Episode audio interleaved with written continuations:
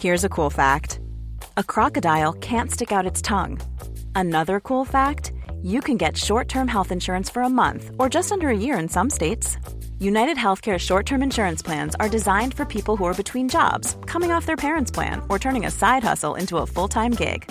Underwritten by Golden Rule Insurance Company, they offer flexible, budget friendly coverage with access to a nationwide network of doctors and hospitals. Get more cool facts about United Healthcare short term plans at uh1.com. Bonjour à tous et bienvenue à l'heure des pros. Ce matin, la désinvolture entraîne un charme que le temps n'efface pas. Jacques Dutronc a 80 ans et toujours l'air de s'en moquer. Dutronc traverse l'existence avec un cigare, une paire de ray et des Santiago. Il a surtout un talent intact, celui de plaire, depuis 60 ans. À la ville, comme à la scène, j'aime les filles, les playboys ou les cactus. Rappelle une époque où un général de France payait sa facture d'électricité quand il dormait à l'Élysée. Dutronc a aussi fait l'acteur avec Zulawski, avec Lelouch, avec Godard, avec Piala, avec Corneau, avec Nicole Garcia. Il est une icône du monde d'hier qui incarne un passé enfoui comme un mélange de je m'en foutisme et de liberté. L'esprit français coule dans les veines de cet anard que la vieillesse protège des oukases du temps présent. À 80 ans, on fait ce qu'on veut. Quelle distance, quelle malice et quel humour. Bon anniversaire, Monsieur Dutronc. C'est le plus grand des voleurs. Oui, mais c'est un Qu'est-ce que vous voulez que je vous dise C'est un des plus grands. C'est une icône. C'est autre chose. bon, on a plein d'archives à vous montrer sur Dutronc, dont une avec. Des, dont une- meilleur des yéyés. Oui, et puis euh, voilà, c'est quelqu'un qui est là depuis euh, 1966, je crois, les cactus. Euh, on a des archives et je vous montrerai une archive formidable avec Isabelle Adjiani, euh, une image qu'on ne pourrait plus voir aujourd'hui à la télévision. Au moment de France. Mm, Vous verrez, ça sera une, ça sera une surprise. Euh. Somaya Labidi, euh, bonjour. Les titres. Le suspect du meurtre de la petite Rose a été mis en examen hier et placé en détention provisoire. L'adolescent de 15 ans qui encourt jusqu'à 20 ans de réclusion reste mutique depuis sa garde à vue. Une marche blanche est prévue samedi à Rambervilliers. Le cortège doit s'élancer à partir de 13h depuis le domicile familial. Les salariés de Gosport, bientôt fixés sur leur sort, le tribunal de commerce de Grenoble va rendre sa décision aujourd'hui. Parmi la vingtaine de repreneurs potentiels, Intersport France. Pour rappel, le groupe de magasins d'articles sportifs qui compte 2150 salariés avait été placé en redressement ju- judiciaire début février. Et puis les suites de la guerre en Ukraine, des frappes nocturnes sur plusieurs villes ont fait au moins deux morts. Au total, Kiev annonce avoir abattu 21 missiles russes et deux drones cette nuit. Dans le centre du pays, c'est un immeuble résidentiel qui a été touché. Cinq personnes ont dû être hospitalisées selon le gouverneur régional. Dominique Jamais est avec nous, c'est l'un des frères très courts, l'autre étant euh, Gérard Carrérou. Euh, vous formez un duo désormais célèbre dans notre petite émission et je vous en remercie, Dominique Jamais. Euh, notre ami Noémie Schulz qui vient d'arriver, Gauthier Lebret, Philippe Guibert et Joseph Massé-Scaron descendra. descendra pas. Descendra pas. Demain, c'est euh, la finale de la Coupe de France. L'AFP a annoncé hier que le président de la République ne descendrait pas sur la euh, pelouse. Tout le monde a repris cette information qui est. Je crois qu'il n'y a que le président de la République qui le sait et je ne suis pas sûr que ce soit arrêté à l'heure à laquelle nous parlons. Exactement. Euh, S'il veut y aller, euh, il ira. Après, le, le risque. Non mais, non mais Gauthier, Gauthier Lebret, Ah, voilà. vous- J'ai vous dit a- deux mots. vous a- deux mots, c'est déjà. vous allez faire, trop. vous allez faire carrière. Des grilles vont être installées. Le- la, la crainte, c'était euh, l'envahissement de la pelouse par euh, des supporters et surtout par des anti-réformes des retraites. Donc il y a Oui. des grilles qui vont être disposées. Mais pas partout. midi- pas partout dans. euh, C'est sur les virages. si sur les j'ai bien virages, compris. exactement. Il n'y a jamais eu de grille au Stade de France. Jamais. Et Jamais. euh, hier midi, Oui. hier midi, l'entourage du président disait qu'il allait descendre sur la pelouse. Sauf Ouais. qu'il y a eu une réunion hier soir Mm. pour parler sécurité euh, du président de la République. Et c'est à ce moment-là ensuite que l'agence France Presse a fait euh, sa dépêche disant qu'il n'irait pas sur la pelouse. La vérité, c'est que c'est sûrement le scénario qui tient la corde, qu'il n'ira pas sur la pelouse, mais que c'est encore en discussion. Et s'il fait le choix euh, d'y aller, alors euh, l'Élysée la répond que les conditions sécuritaires seraient réunies, ils ne peuvent pas dire autre chose. Effectivement, s'il faisait le choix d'y aller, ça serait un peu comme, je ne sais pas si vous avez vu le film Gladiator, mais c'est l'empereur commode qui descendrait avec sa garde prétorienne pour aller saluer Maximus. Ah, c'est, ça serait un peu ça, Voilà. Vous voyez, donc il serait encerclé par sa garde. Non, mais moi, je, quand on connaît la, quand on connaît, quand on essaye de comprendre la psychologie d'Emmanuel Macron, n'est pas dans la tête d'Emmanuel Macron, mais a priori, on se dit qu'il va y aller. On se dit qu'il est, euh, il est bravache. Euh, et, alors après, il y a effectivement un problème de sécurité. Si effectivement tu déclenches des mouvements de foule, si tu déclenches des choses que tu ne peux pas arrêter, il y a 80 000 personnes au Stade de France. Hein. Euh, donc, donc le choix, c'est à portée de claque, à portée de pomme cuite ou à portée de voix. Oui. Mm, oui. Bon, je n'ai pas d'avis là-dessus, mais c'est vrai qu'on euh, est quand même dans un contexte très particulier. Euh, il y aura des grilles autour, mais il n'y a pas des grilles partout. Et les gens qui peuvent forcer euh, les barrages. Mais en tout cas, s'il n'y va pas, ça prouve qu'il ne, ne, peut pas faire ce qu'il veut en ce moment en France. Il ne peut pas se déplacer partout. Aujourd'hui, il joue au jeu du chat. Non, non, je parle sur la pelouse. Évidemment qu'il euh, va au Stade de France. Mais il ne peut pas, s'il n'y avait pas la protestation contre la réforme des retraites et cette crainte-là, il irait sur la pelouse. Donc s'il n'y va pas, bah, c'est bien la preuve qu'il ne peut pas faire ce qu'il jamais vu. Là, pour le coup, c'est du jamais vu. Un président qui ne peut pas descendre sur la pelouse, c'est du jamais vu. Parce qu'il doit aller saluer le joueur, il doit remettre la coupe aussi, normalement. Oui, alors la coupe, il la remet là-haut. A priori, les gens montent à la tribune. Mais euh, euh, pas sûr d'ailleurs. Maintenant, je ne sais plus euh, si le protocole est dans la tribune ou si le protocole est sur la pelouse. Il est obligé de jouer au jeu du chat et de la souris avec les manifestants, de garder secret une partie de ses déplacements pour ne pas avoir de comité d'accueil comme il l'a fait hier pour pouvoir aller échanger sans comité d'accueil. Donc il ne fait pas ce qu'il veut, il ne va pas où il veut. Donc il est quelque part entravé, oui, dans, dans ses déplacements. On va voir le sujet de, de la sécurité. Et ce faisant, ça la donne plus d'importance encore plus d'importance, puisqu'on on, s'interroge nous-mêmes. Donc, évidemment, ça donne plus d'importance au fait qu'il n'y aille ou qu'il n'y aille pas. Mais, bien, mais c'est un fait politique. Oui, oui mais pour ce qui est de la sécurité, j'ai vu qu'il y, aurait 3000 policiers. Donc... Euh, oui, mais... Policiers et gendarmes, oui. 3000. Non, mais, ça, limite un peu le risque. Non, et pas sur la là, Attendez, là, c'est pas du tout la même chose. Y a 3000 policiers, si vous avez des eh envahissements du terrain. Mais il n'y aura pas d'envahissement du terrain. C'est pas une question de sécurité, c'est une question de sifflet. C'est ça la réalité. le sifflet, franchement, non, non, je pense pas. Les sifflets, ils auront lieu vous assure, pour avoir échangé hier euh, avec son entourage, c'est pas la question des sifflets. Parce que hier midi, ils avaient bien conscience qu'il y aurait des sifflets. Il y a des sifflets. C'est pas la question des sifflets. Pas un problème, les sifflets. la même chose. Si vous descendez, saluer 22 joueurs, ce qui doit prendre à peu près deux minutes.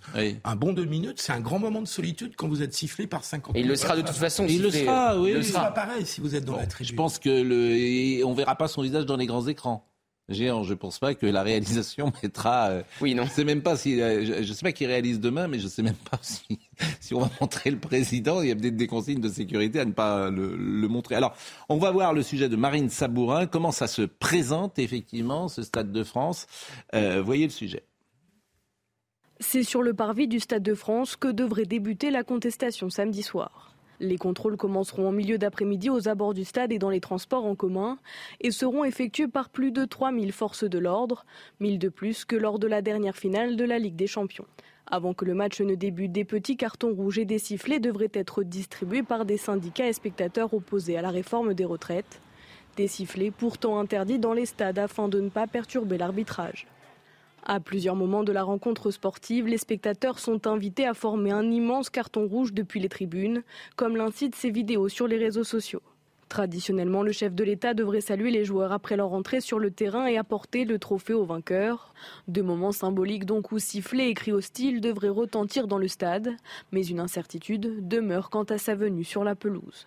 À l'intérieur du stade, le préfet de police Laurent Nunez, lui, encadrera le dispositif de sécurité. Autre risque, les coupures de courant. Pour faire face à cette possibilité, plusieurs groupes électrogènes ont été prévus selon nos informations. Enfin, dernière crainte, l'envahissement du terrain par des supporters. Et pour cela, des grilles seront montées dans les virages. David Lebars, c'est le commissaire que vous connaissez. Il était hier avec Laurence Ferrari et il a donné son avis sur cette soirée. Il y a un risque. Je connais bien l'endroit. Hein. J'ai été euh, commissaire de. Saint-Denis. Je connais bien le Stade de France.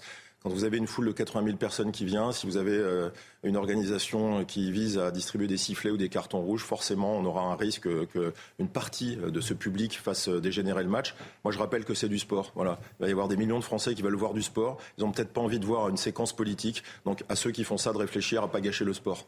C'est sans doute Fred Godard qui réalise demain soir. C'est euh, Françoise Boulin, que je salue d'ailleurs, qui m'envoie euh, ce petit message. Alors, euh, les sifflets au Stade de France, est-ce que c'est une bonne idée? Pas une, pas une bonne idée? La question a été posée par les équipes de CNews. Ça se fait pas. Parce que le match, il est là. Il faut respecter le match. Moi, je vois ça plutôt sous l'angle où il n'y aurait pas vraiment de grosses conséquences, mais ça ferait un bon coup de com' entre guillemets à tout ce mouvement-là, donc euh, pourquoi pas. non, je trouve que c'est stupide. Je sais qu'il y a des, il y a des revendications, mais euh, je suis pas sûre que ça soit le bon moyen de le faire euh, de cette façon. C'est pas bien grave en fait finalement, c'est qu'un match de foot, donc en fait bah, je pense que ceux qui sifflent ont, globalement raison, voilà. Peut-être que les supporters de Nantes ou de Toulouse ont autre chose à penser qu'à la réforme des retraites demain aussi. Hein. Vous savez pas l'attitude des supporters. Peut-être que pour eux, c'est la fête. Ils viennent euh, à Paris et, ils ne seront pas polarisés sur, le, sur cet aspect politique. Statistiquement, sur l'ensemble des Français, vous avez 50%, presque 50% des Français qui sont très défavorables à Emmanuel Macron. Donc dans le stade, vous en aurez autant, voilà. Oui, mais c'est peut-être pas, ils ont peut-être pas envie à ce moment-là de faire passer leur détestation d'Emmanuel Macron. Ça serait pas le premier président à être sifflé. Non, ils sont tous hein. sifflés. Dès que quelqu'un va sur la pelouse, et généralement, ils sont tous sifflés. J'ai jamais vu un président applaudir. Mais après, il y a une échelle. et Emmanuel Macron l'a d'ailleurs déjà été sifflé quand il est descendu sur la pelouse. C'est pour ça que c'est pas les sifflets qui l'arrêteraient. Il y a une échelle, oui. C'est, si c'est plus grave, c'est s'il y a des vrais risques. On peut, Dominique Jamais. On peut concilier les deux, c'est-à-dire 5 euh, minutes pour se défouler en sifflant, puis ensuite 90 minutes mm. pour le match. Hein. Mm. Mais quand il y a, mais s'il y a 73% de 80 000 spectateurs qui sifflent, ça fait du bruit. Ça fait du bruit. Surtout s'ils ont des casseroles. Bon. Ils n'auront pas de casserole. Normalement, il y aura des flux. Euh, les casseroles. Par contre, bonne chance pour, pour, saisir les sifflets, qui pourraient euh, venir perturber l'arbitrage, mais alors un sifflet, euh, ça se dissimule. Quoi. Non, mais c'est vrai, c'est facile, bonne chance pour aller trouver un. Vous, c'est difficile de vous couper le Bon, et puis ça sera la première finale de Philippe Diallo. Euh, donc euh, il doit avoir la pression lui aussi, puisque c'est le nouveau président de la Fédération française de football. Ce sera la deuxième finale de Valdemar Kita, le président euh, du, du, FC Nantes. Et puis Toulouse n'a pas gagné depuis 1957 contre Angers 6-3. Il faut encore pas gagner ce, demain soir. Ah, on ne sait pas. Euh, il y a eu, euh, je vais vous montrer euh, un match de rugby hier entre Angers et Nevers qui a été interrompu. Et c'est la crainte, pas Angers d'ailleurs, c'est Agen. Il n'y a pas d'équipe de rugby à Angers. Il y a même des difficultés à avoir une équipe de foot. Mais en tout cas, il n'y a pas d'équipe de rugby. Non, mais ils sont derniers, les Angevins. Bon, je, je retire. Je retire parce qu'Angers, c'est formidable. C'est une très jolie ville. Bon, Agen-Nevers, c'était hier en rugby. Et qu'est-ce qui s'est passé Vous allez voir, effectivement, et c'est la crainte que ça puisse également se passer au Stade de France.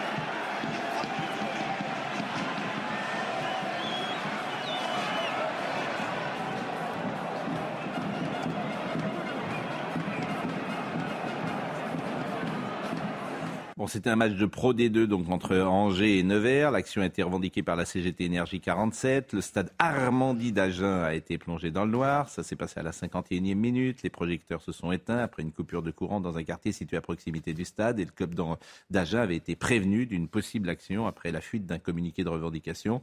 Après 30 minutes de coupure, le match a pu reprendre. Mais il y a eu quand même 30 minutes de coupure. Alors on va entendre le président Fontenot, qui est le président d'Agen. On va bien sûr déposer plainte parce que c'est complètement irresponsable comme démarche. Et franchement, je ne crois pas que ce soit évidemment la solution pour faire passer des messages et surtout des bons messages.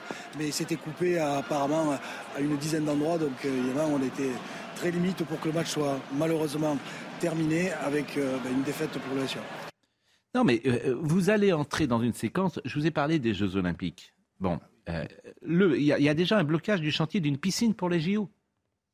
Ça, c'est une action manifestement CGT. donc, si vous voulez faire pression, vous avez avec les JO une manière de faire pression. C'est-à-dire que si vous arrêtez les chantiers. Dans un an. Mais si vous arrêtez les chantiers aujourd'hui. C'est maintenant. C'est maintenant les chantiers. La piscine, c'est maintenant. Tu arrêtes de la construire, tu fais comment? Je vous assure que les JO, en fait, les JO, je pense qu'ils sont en très grand danger. Voilà ce que je pense. Et ça fait un moment, ils sont en très grand danger. Je ne vous dis pas qu'ils n'auront pas lieu, mais vous pensez que euh, ceux qui organisent les JO vont, vont continuer à... Mais la, France dans cet état-là? Ils, ils, regardent ça de loin. ils se disent, mais vous n'allez pas être prêts? Et ça, c'est un moyen de pression très très important je pense que la CGT n'a pas intérêt, n'a pas envie de faire des actions impopulaires. Donc je ne crois pas qu'il y aura de coupure d'électricité. Et vous ne pouvez pas dire d'un côté que 50% des gens détestent Emmanuel Macron, c'est pas impopulaire. C'est pas impopulaire si tu fais des ah, actions contre Emmanuel Macron. Match, euh, pendant, une, pendant 20 minutes, ça serait très impopulaire. Oui, celui-là, oui. Celui-là, vous avez raison. Mais, autrement, sur, euh, sur les JO, demandez aux gens s'ils veulent les JO en France. Déjà, je suis pas sûr que. Ah, les Parisiens sont pas. Je pense que vous demandez déjà aux Parisiens, ils en veulent pas. Les JO, ça coûte une blinde et on se demande. Bon, bref. Et, si vous demandez. D'ailleurs, là encore, ces décisions qui sont prises sans l'avis des gens. Jamais leur avis. Après trois mois de grève, les syndicats et les grévistes restent populaires. Et si effectivement ils veulent que les gens se retournent contre eux, ils n'ont qu'à faire ce type d'action. Oui. Voilà. Oui. Moi, je ne pense pas que le fait d'arrêter euh, d'entraver les chantiers, euh, alors que je ne pense pas que ce soit euh, véritablement impopulaire. Je crois que ça n'a pas d'importance pour les gens. Mais en revanche, en effet, ça fait peser une pression extrême. Ça fait peser quand même une pression extrêmement forte. D'autant qu'on est en retard déjà, hein, il faut le dire. On est en retard sur un certain nombre de chantiers. Emmanuel Macron dans le Doubs, hier, c'était prévu?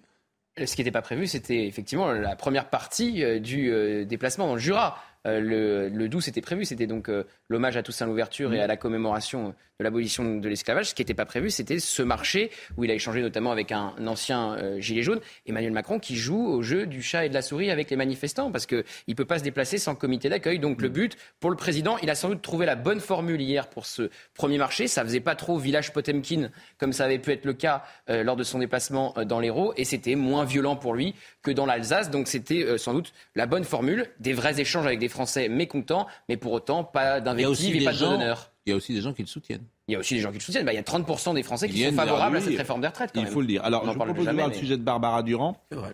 Et nous en parlons ensemble. Les déplacements du président se succèdent et toujours des sentiments mitigés. Et regardez les documents statistiques et vous verrez que vous dites beaucoup de bêtises sur les ah, ah, chiffres, ah, bah vous, sur les faits. Vous, vous dites beaucoup de bêtises tous les jours. Hein. Non mais vous pouvez enfumer les Français. Mais, on est quelques-uns encore éclairés. On vous soutient, mais vraiment, parce que je pense que jamais on aura un meilleur président. Des échanges dans le calme, sans aucun bruit de casserole, pas un coup de sifflet. Mission accomplie. Il y a des gens pas contents, il y a des gens qui vous engueulent, mais vous pouvez parler. Et parfois vous pouvez convaincre. C'est ça qui m'intéresse, c'est de pouvoir échanger. Le désaccord me plaît. Moi, je veux contact pourquoi Pour entendre les difficultés des Français, avoir des idées nouvelles, comprendre ce qui est, euh, essayer de, ressentir ce qui est compris, ce qui n'est pas compris, et aussi euh, pouvoir traiter des colères. Pendant ce temps, dans le Doubs, toute autre ambiance pour attendre le président. Emmanuel Macron, venu au château de Joux pour commémorer le 175e anniversaire de l'abolition de l'esclavage en France, les manifestants bruyants ont été contenus à distance de la cérémonie. Et aucune chance pour eux de croiser le chef de l'État, puisqu'il se déplaçait en hélicoptère. Avant de partir, Emmanuel Macron s'est accordé une seconde halte imprévue à l'école primaire de la Cluse et Mijoux, l'occasion d'échanger selfies et autographes avec des enfants ravis, eux, de le rencontrer. Euh, Joseph Massescaron, vous êtes un spécialiste de com. Euh, ce que dit le président est factuellement sans doute pas vrai. C'est-à-dire qu'il ne convaincra plus personne, forcément. Par définition, ça ne sert à rien. Bon, les gens qui euh, sont contre cette réforme, c'est pas en parlant avec eux qu'ils seront convaincus. Donc, à quoi servent ces échanges et ces déplacements selon vous? Bah, En tout cas, à montrer qu'il y, a, toujours un lien entre lui et les Français, que ce lien n'a pas été rompu. C'est à ça que ça, Et puis aussi, il y a, également, euh, il, faut, il faut prendre en compte, alors là, on n'est pas dans la com, on est dans la psychologie, que a un effet aussi psychologique pour lui. Pour lui. C'est-à-dire que c'est important. Mais est-ce que c'est utile à votre avis Est-ce que vous pensez que c'est efficace Pardon, c'est un président, j'enfonce une porte ouverte, excusez-moi. C'est un président narcissique. On le sait. Enfin, D'autres l'ont été avant lui. Mais il a, il, a, il, a, la nécessité qu'on lui renvoie une, image qui n'est pas l'image qu'il a eue à Célestat. Alors, il y, a deux différences quand même avec Célestat. Il y a en effet, Gauthier Lebret le, rappelait, euh, le, comité d'accueil qui n'a pas été euh, le, même, mais il y a aussi, moi, moi je, je suis quand même frappé, c'est que euh, Célestat, je ne sais pas ce qui a été le plus mauvais. Est-ce que c'est là, pour le coup, est-ce que ça a été le comité d'accueil ou ça a été la conférence de presse, entre guillemets, sans question d'Emmanuel Macron, où il déroulait une argumentation sans jamais être contredit? Là, ce qui est bien dans cette séquence, et ce qui est bon aussi pour lui, c'est qu'il est contredit. C'est là la personne alors, qui lui... Alors écoutez, on va la voir justement. Vous êtes un drôle. Vous êtes un drôle. C'est on l'avait, Monsieur Schlegel. Il était avec nous euh, hier soir d'ailleurs, euh, et c'est un ancien gilet jaune. Et alors, il s'est pas dégonflé. Il est allé au combat. Je vais vous dire que ce que vous faites, c'est vraiment pas bien. Bon, alors dites-moi, et, que, vous n'aimez pas Ah bah j'aime rien. Non, ah bon, bah alors. Non, mais j'aime pas grand-chose. Ce que j'aimais, c'était euh, votre dynamisme au départ. Hein, enfin, et encore. Et euh, aujourd'hui, qu'est-ce qu'on a? On a une dette qui explose. On a un déficit qui est colossal. On a euh, aujourd'hui une dépense publique, vous n'avez pas attaqué la chose. On a un taux d'imposition incroyable. Et en plus, vous rajoutez un petit peu, vous rajoutez un petit peu euh, au mécontentement général avec la retraite à 64 ans. Edith, Donc, vous, êtes, quand même un drôle, vous, de me dire ça. Oui, ah bah c'est bien, j'aime bien. Parce que la dette, la dette, elle a augmenté pourquoi? Eh ben, Elle a augmenté parce que vous Non, non, vous l'avez augmenté de 700 milliards, vous. Non, non, non. non. Tout seul, vous tout seul. Non, non, non, pardon. Attendez, monsieur. Oui? Qui, qui, a été aidé pendant cette période de Covid où on a tout fermé Non, mais monsieur, c'est pas votre argent. Non, mais non, non, non, vous dites non, non, non. Non, mais on l'a augmenté. Regardez, tous les pays européens, contrairement à d'autres périodes où la France a augmenté sa dette. vous croyez que les autres, comme les si les autres font du mal, nous, on doit faire du mal Non, non, mais on a fait quelque chose pour préserver l'activité. Mais vous n'avez rien préservé du tout. Si, bah regardez le taux de bah chômage qu'on a. On a continué à créer des emplois. Mais votre taux de chômage, déjà, vous avez changé le mode de calcul. On a protégé. Mais non, dites pas de bêtises. Vous avez changé le mode de calcul, donc c'est évident. Après, monsieur, les impôts. On en a baissé le taux. Mais non, regardez dans tous les documents. mais j'ai regardé. Ah, Moi, je trouve qu'il y a une euh, phrase clé dans ce qui est dit que jamais un journaliste ne dirait, mais qui est essentielle. Euh, c'est pas votre argent. Mais oui. C'est-à-dire que quand le président Macron dit on a fait ça, on a fait ça, mais c'est notre argent en fait. c'est pas lui qui donne, c'est nous. Il a décidé. De... Oui, non mais vous voilà. Je trouve que cette phrase, elle est très forte finalement. C'est pas notre argent. Elle est toute simple, cette phrase. Et, il a eu cette présence d'esprit de dire une chose juste, c'est que c'est juste notre argent. Ce monsieur est un ancien gilet jaune. Emmanuel Macron a débloqué 17 milliards après la crise des gilets jaunes. Et ce monsieur lui reproche d'avoir trop dépensé. Alors après, euh, après il y a discussion. Moi, je pense que euh, on a trop dépensé parce qu'on a confiné, qu'il fallait pas confiner. Bon, après chacun fait son avis. Moi, je pense qu'il y a une erreur. 17 milliards, il, devait trouver C'est mon humble avis. Il lui reproche d'avoir mal dépensé, pas trop. Il y a un mécanisme compliqué hmm. parce que quand le président va à la proximité des Français, quand il va au contact et que c'est pas truqué, ce qui est le cas là, mm. c'est un vrai contact. Les gens ont quand même tendance, dans un premier temps, à dire quand même il est gonflé, il est courageux, il n'a pas peur d'y aller. Bien sûr. Dans un deuxième temps, ça se retourne contre lui. Vous voyez ce barbu là, M. Schlegel, quand le président est traité d'égal à égal. Une manière de le qualifier, effectivement. Qu'on discute, qu'on discute comme dans un café mm. et qu'il n'a pas forcément le meilleur. Mm. Qu'effectivement, il y a une réplique percutante qu'il atteint c'est mauvais pour lui. Mais ensuite, ça devient bon. On a entendu les cris de la dame derrière. Hein. Euh, vous n'avez pas le droit de traiter comme ça un président de la République. Mm. Et donc, euh, il y a du bon et du mauvais qui alternent constamment dans ces déplacements.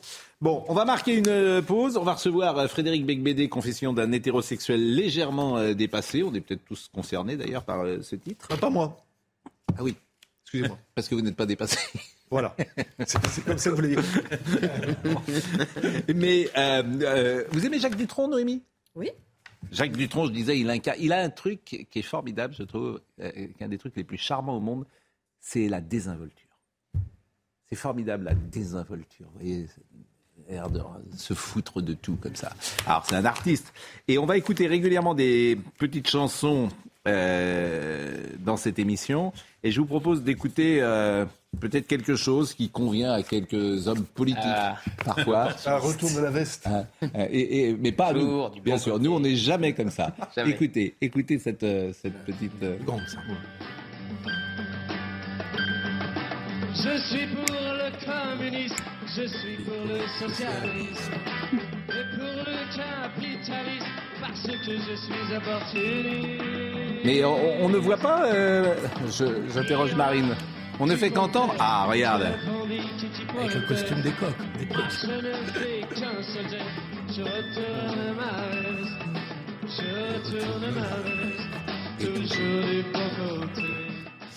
C'est définition. Jacques Dutronc, a- comment? C'est en même temps. mais non, mais Jacques Dutronc Oh, a bah seulement, 80 il y a des- ans et euh, on, sera, on- on sera avec Jean-Marie Perrier qui est un de ses amis 80 ans. Euh, Des politiques qui étaient pour la réforme des retraites à 65 ans, puis qui trouvaient ça trop brutal. D'autres qui étaient contre la réforme des retraites à 62 ans, et puis qui Bien sont sûr. devenus pour la réforme des retraites à 64. Bien sûr, On trouve de tout. On trouve de tout. bien sûr.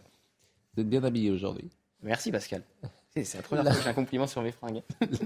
La pause, à tout de suite. Et vous êtes habillé. Frédéric Becbédé est avec nous ce matin, confession d'un hétérosexuel légèrement dépassé chez Albin Michel. Et nous a rejoint également, bonjour Frédéric, euh, Patrick Mahé que vous connaissez, Charles III, Le Sacre, c'est un spécial de Paris Match. Et vous êtes directeur de Paris Match et vous êtes euh, aussi toujours, vous éditez régulièrement des hors-séries. Et puis euh, vous êtes supporter du FC Nantes et demain soir, vous serez sans doute au Stade de France. Pour moi. Euh, il est 9h30. Euh, Somaya Labidi nous rappelle les titres. La page des retraites n'est toujours pas tournée pour les opposants. Des éléments radicaux sont attendus à Paris, Rennes et Nantes ce lundi 1er mai.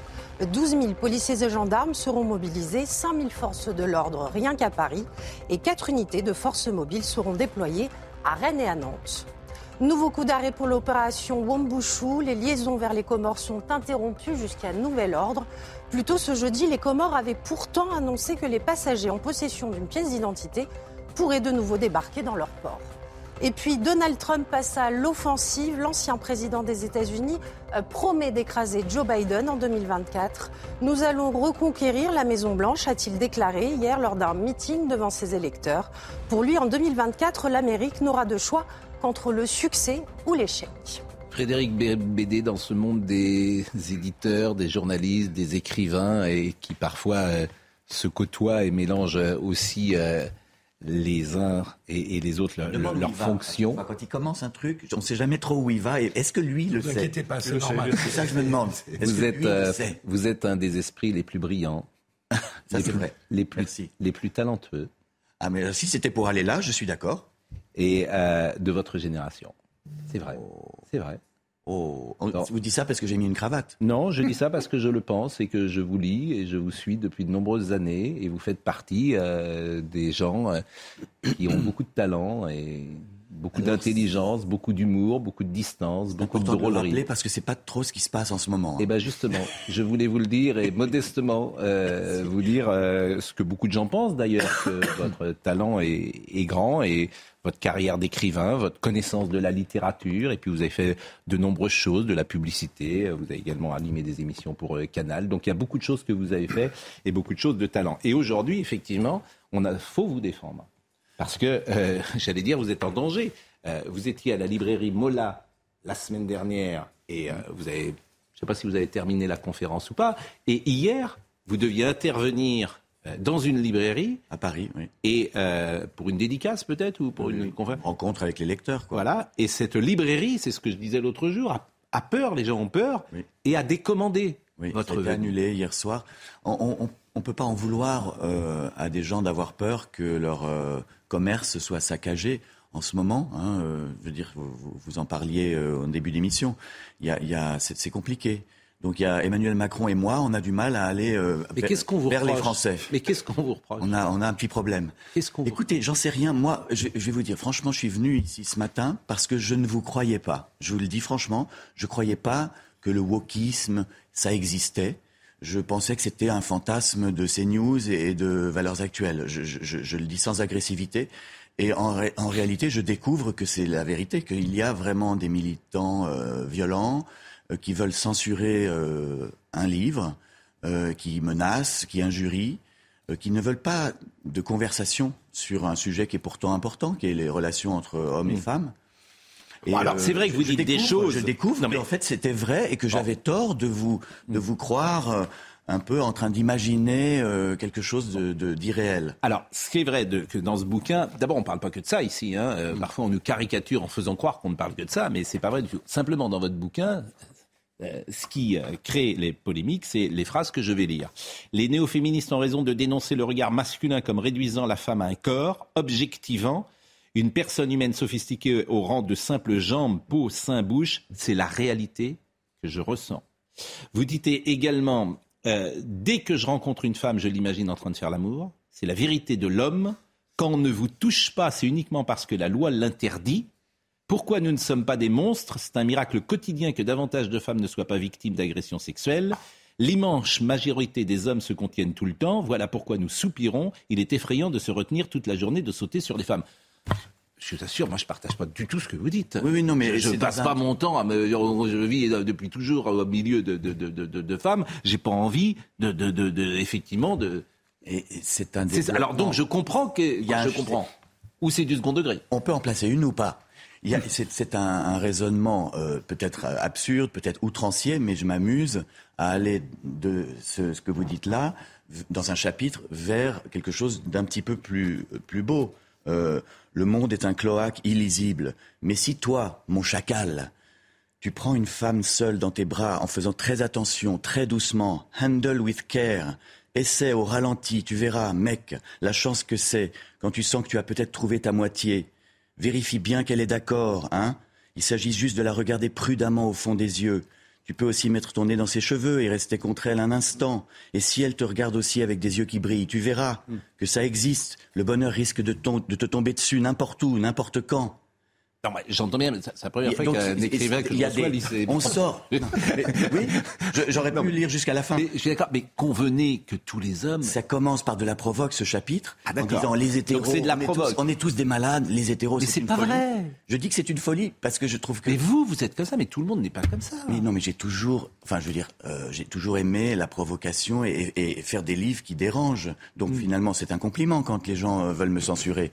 Il faut le prendre comme ça. Le seul moment où un hétérosexuel peut s'exprimer sincèrement devant une femme, c'est dans les minutes qui suivent son éjaculation. Le reste est du baratin pour voir vos, vos seins. Mais c'est du second degré. C'est du, c'est du, un peu du cynisme. Vous comprenez que c'est un Oui, petit je- peu exagéré. je- je suis d'accord. Donc ça part de là, et ensuite ça va vers comment on fait pour euh, euh, établir un lien, euh, voilà, et, et être Alors, romantique et, et je voulais- s'aimer. je voulais vous montrer- Hmm. C'est une question importante. C'est pas que faire l'amour, c'est de s'aimer. Mais en fait, ce qu'on vous reproche, et ce que reprochent beaucoup de néo-féministes, ce qu'on vous reproche, c'est d'être un homme à femme, c'est de plaire aux femmes. Et certaines femmes. Et je suis plus sur le marché depuis euh, 13 ans. Oui, mais certaines femmes qui, euh, certaines femmes ne supportent pas l'idée qu'un homme puisse avoir euh, plusieurs conquêtes. Euh, je disais euh, Truffaut, l'homme qui aimait les femmes aujourd'hui, il serait censuré, il serait Ah, mais- traité de mais- harceleur. Alors, si on parle de littérature, euh, Philip Roth euh, ne pourrait plus publier euh, Portnoy. Portnoy, où il y a un chapitre qui c'est s'appelle. Fou de la chatte. Excusez-moi, pardon, parce que c'est un horaire un peu où il y a peut-être des, des enfants qui regardent.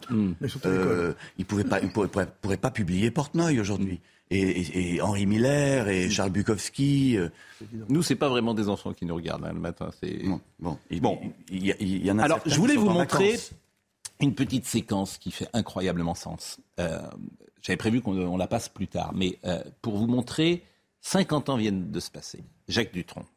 On est en 1973. Je ne sais pas si vous connaissez la séquence que je vais vous montrer. Il y a un film qui vient de sortir, il est avec Isabelle Adjani. Isabelle Adjani a 17 ans, elle est au français, elle est merveilleuse de légèreté, d'intelligence, de drôlerie, etc. Jacques Dutronc est interrogé par Philippe Bouvard et il va entreprendre de la draguer en direct. Voyez cette séquence, et c'est toujours bien, elle n'a que 50 ans. Mais aujourd'hui, Jacques Dutronc, s'il est à l'antenne, comme vous allez le voir là, le lendemain, il ne peut plus passer à, l'antenne. Regardez. J'arrive, mesdames, méfiez-vous. C'est des truands. Merci.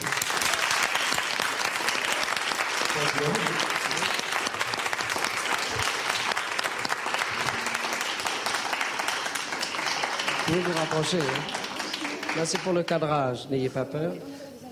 Alors, je vais me mettre là. ça- Vous êtes toujours comme ça ou seulement quand il y a une caméra de télévision Pardon, je peux. Merci. Est-ce que vous avez une réputation à soutenir ou un tempérament à satisfaire Un tempérament satisfait est beaucoup plus valable qu'une réputation à soutenir. Oui, Je dois dire que vous y, vous y employez depuis des années. Bah, écoutez, c'est- Est-ce que le... Non, je crois que vous ne les aurez pas toutes les deux en même temps, il faudra choisir. Est-ce que le métier, si l'on peut dire, enfin l'activité du dragueur a, a évolué depuis que vous êtes dans le circuit, c'est-à-dire une dizaine d'années Oui, je pense bien, oui. Oui, je pense Quelle bien. différence y a-t-il? Enfin, au point de vue chanson, il y a une, une énorme différence. De toute façon, maintenant, si on drague dans les supermarchés, c'est beaucoup plus facile. On trouve euh, tout ce qu'on veut, tous les étages. On trouve même le rayon nuptial, si on veut vraiment se marier.